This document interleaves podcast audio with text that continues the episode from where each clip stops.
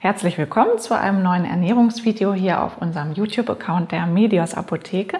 Ich bin Antje Behrendt, ich arbeite als Apothekerin und Ernährungsberaterin am Standort Oranienburger Tor. Und heute möchte ich einfach mal näher auf ähm, Antinährstoffe eingehen in pflanzlichen Lebensmitteln, bei denen ja in letzter Zeit immer wieder diskutiert wird, ob sie schädlich sind oder sogar Krankheiten verstärken können. Auf der anderen Seite wird ja auch empfohlen, möglichst viele pflanzliche Lebensmittel zu essen oder in den Speiseplan zu integrieren. Und da ist es eigentlich ganz verständlich, dass man irritiert ist und verunsichert und gar nicht mehr so richtig weiß, was man jetzt überhaupt noch essen darf. Zum einen gibt es die Lektine, die findet man vor allem in Hülsenfrüchten, wie zum Beispiel in Linsen, Soja oder Kichererbsen oder auch in Erdnüssen und Cashewkernen. Und sie sollen die Darmschleimhaut schädigen und äh, schlimmstenfalls sogar ein Leaky Gut, also einen löchrigen Darm oder einen durchlässigen Darm verursachen. Dadurch können dann theoretisch Stoffe durch die Darmwand hindurchtreten, die gar nicht durchkommen sollen und die dann im Körper auch Probleme bereiten können. Lektine können aber nur dann Schaden anrichten, wenn die entsprechenden Lebensmittel gar nicht richtig zubereitet wurden. Zubereitungsmethoden wie zum Beispiel Kochen, Fermentieren, Einweichen zerstören die Lektine nämlich, sodass sie uns gar keine Probleme mehr bereiten. Bei Hülsenfrüchten würde ich zusätzlich zum Kochen auch noch empfehlen, sie nach dem Einweichen oder nach dem Kochen nochmal gut abzuspülen. Dann haben sie überhaupt keinen negativen Einfluss mehr sondern eher im Gegenteil. Sie gehören sogar zu den gesündesten Lebensmitteln, weil sie nährstoffreich sind, viel Eiweiß enthalten und die Blutwerte positiv beeinflussen. Als nächstes gibt es die Oxalate, die auch immer wieder als schädlich diskutiert werden. Reich an Oxalaten sind zum Beispiel Spinat, Rhabarber, Tomaten und auch rote Beete. Und hier geht die Sorge um, dass Oxalate Entzündungen im Körper verstärken können und Nierensteine begünstigen. Wenn man aber oxalatreiche Lebensmittel kocht und dafür sorgt, dass man ausreichend Kalzium und Kalium aufnimmt, dann braucht man sich eigentlich gar keine Sorgen vor, davor zu machen und keine Angst vor oxalreiche, vor oxalsäurereichen Lebensmitteln zu haben. Die Mengen sollte man trotzdem in Grenzen halten und diese Lebensmittel nicht unbedingt zum Hauptnahrungsmittel machen, denn wie so häufig macht auch hier die Menge das Gift. Und grundsätzlich ist es ja auch viel gesünder, wenn man sich abwechslungsreich ernährt und nicht so einseitig. Oft ist auch die Rede von Goitrogen. Das sind Substanzen, die an der Vergrößerung der Schilddrüse beteiligt sind. Goitrogenreich sollen Kreuzblütengewächse wie zum Beispiel Kohlearten und Radieschen sein und auch in vielen anderen Lebensmitteln sollen Goitrogene enthalten sein, zum Beispiel in Soja, Süßkartoffeln, Hirse, Leinsamen, Zwiebeln und Knoblauch. Zum Glück liegen hier aber genügend valide wissenschaftliche Daten vor, dass man vor keinem dieser Lebensmittel wirklich Angst haben muss, wenn sie Teil einer abwechslungsreichen Ernährung sind. Selbst wenn man sich ausschließlich goitrogenreiche Lebensmittel zuführen würde und seinen gesamten Kalorienbedarf damit abdecken würde, was niemand wirklich macht, aber jetzt mal rein theoretisch gesehen, selbst dann würde man keine großen Effekte erwarten. Wenn man jetzt Schilddrüsenprobleme hat, würde ich nur aus Sicherheitsgründen trotzdem darauf verzichten, riesengroße Mengen von diesen Lebensmitteln zu essen. Aber ähm, weglassen muss man sie jetzt auch nicht unbedingt. Dann kommen wir zu den Phytoöstrogenen. Die kommen vor allem in Soja und in Sojaprodukten vor und auch in Leinsamen. Und hier glaubt man, dass sie wie die natürlich vorkommenden Hormone wirken und das Risiko für Erkrankungen erhöhen können, die mit zu hohen Östrogenspiegeln in Verbindung stehen, also zum Beispiel Endometriose, Brustkrebs und Prostatakrebs. Paradoxerweise empfehlen aber führende Krebsgesellschaften Lebensmittel mit Soja. Woran kann das jetzt liegen?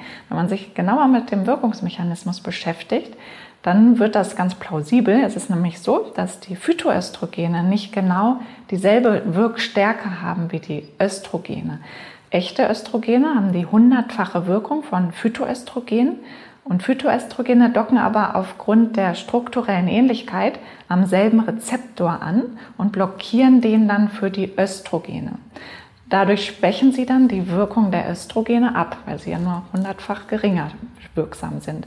Wirken also in normalen Mengen, also in verzehrsüblichen Mengen, Antiöstrogen und nicht Östrogen. Erst wenn man es dann übertreibt und einfach viel, viel mehr davon isst, dass, also so große Mengen, dass man seinen gesamten Kalorienbedarf damit abdeckt, dann wirken die tatsächlich auch östrogenartig. Dazu reicht aber ein Liter Sojamilch am Tag oder ein Paket Tofu gar nicht aus. Es gab mal eine Männer-WG, die sich zum Spaß wirklich mal für eine Zeit lang ausschließlich von Soja ernährt haben. Und da gab es dann tatsächlich Verweiblichungserscheinungen wie leichte Brust, leichtem Brustwachstum. Und das war dann aber komplett reversibel, als sie wieder aufgehört haben, so große Mengen davon zu essen. Ganz bekannt sind auch die Phytate, die Mineralstoffe wie zum Beispiel Zink oder Magnesium binden und dadurch dann schlechter verfügbar für uns machen. Das ist auch tatsächlich so, aber mit ein paar kleinen Tricks kann man die Mineralstoffe dann trotzdem sehr gut aufnehmen, weil diese festen Bindungen durch bestimmte Zubereitungsarten ganz einfach getrennt werden können. Phytatreich sind Nüsse, Samen, Hülsenfrüchte wie Linsen oder Kichererbsen oder auch Soja und auch Getreide. Wenn man sie aber einweicht, kocht, fermentiert oder keimt, dann verbessert man die Aufnahme der Mineralstoffe gleich sehr stark. Außerdem kann man diese Lebensmittel dann auch geschickt kombinieren, ähm, sodass sich dadurch dann die Mineralstoffaufnahme auch stark verbessert. Und dazu sind organische Säuren zum Beispiel sehr gut geeignet, die in Beeren vorkommen oder in Äpfeln und Rhabarber oder auch in Essig ähm, und auch proteinreiche Lebensmittel. Zum Schluss möchte ich noch kurz auf die Tannine eingehen. Die kommen in größeren Mengen in Kaffee vor, aber auch in Tee, Wein und Schokolade. Tannine binden auch Mineralstoffe. Vor allem ist hier Eisen betroffen. Man kann also entweder Abstand halten, also einen zeitlichen Abstand von mindestens zwei Stunden, was ich auch empfehlen würde, gerade wenn man zum Beispiel Eisentabletten einnimmt. Aber im Großen und Ganzen zeigen Untersuchungen, dass bei Personen, die sich sehr abwechslungsreich und vollwertig ernähren und gar nicht auf diesen Abstand achten, dass die Tannine dann gar keinen Einfluss auf die Eisenwerte haben und man sich darüber gar keine Gedanken machen muss. Aber wenn man sehr niedrige Eisenwerte hat und sie mit Tabletten oder mit eisenreichen Lebensmitteln wieder erhöhen möchte, dann ist dieser Abstand auf jeden Fall sinnvoll und ähm, die Eisenaufnahme wird aber auch zusätzlich noch verbessert, wenn man die Tabletten oder auch eisenreiche Lebensmittel mit Vitamin C kombiniert oder mit anderen ähm, organischen Säuren, zum Beispiel in Beeren oder in Äpfeln. Im Großen und Ganzen kann man also sagen, dass keines dieser Antinährstoffe wirklich problematisch ist und die entsprechenden Lebensmittel deshalb nicht gemieden werden müssen. Bei einer insgesamt abwechslungsreichen und ausgewogenen Ernährung besteht hier überhaupt kein Grund zur Sorge. Eher im Gegenteil, diese Lebensmittel sind durchweg sehr gesund und empfehlenswert. Viel größere Sorgen sollte man sich über die gesundheitlichen Auswirkungen von Zusätzen in hochverarbeiteten industriellen Lebensmitteln machen und darüber, dass die stark verarbeiteten konventionellen Lebensmittel oft nährstoffverdünnt sind. Das heißt, man führt zwar Kalorien zu, aber deckt damit seinen Nährstoffbedarf gar nicht. Und dieses Problem hat man bei den hier genannten Lebensmitteln nicht. Ja, ich hoffe, es waren ein paar hilfreiche Aspekte für euch dabei. Fragen könnt ihr wie immer gerne in den Kommentar schreiben.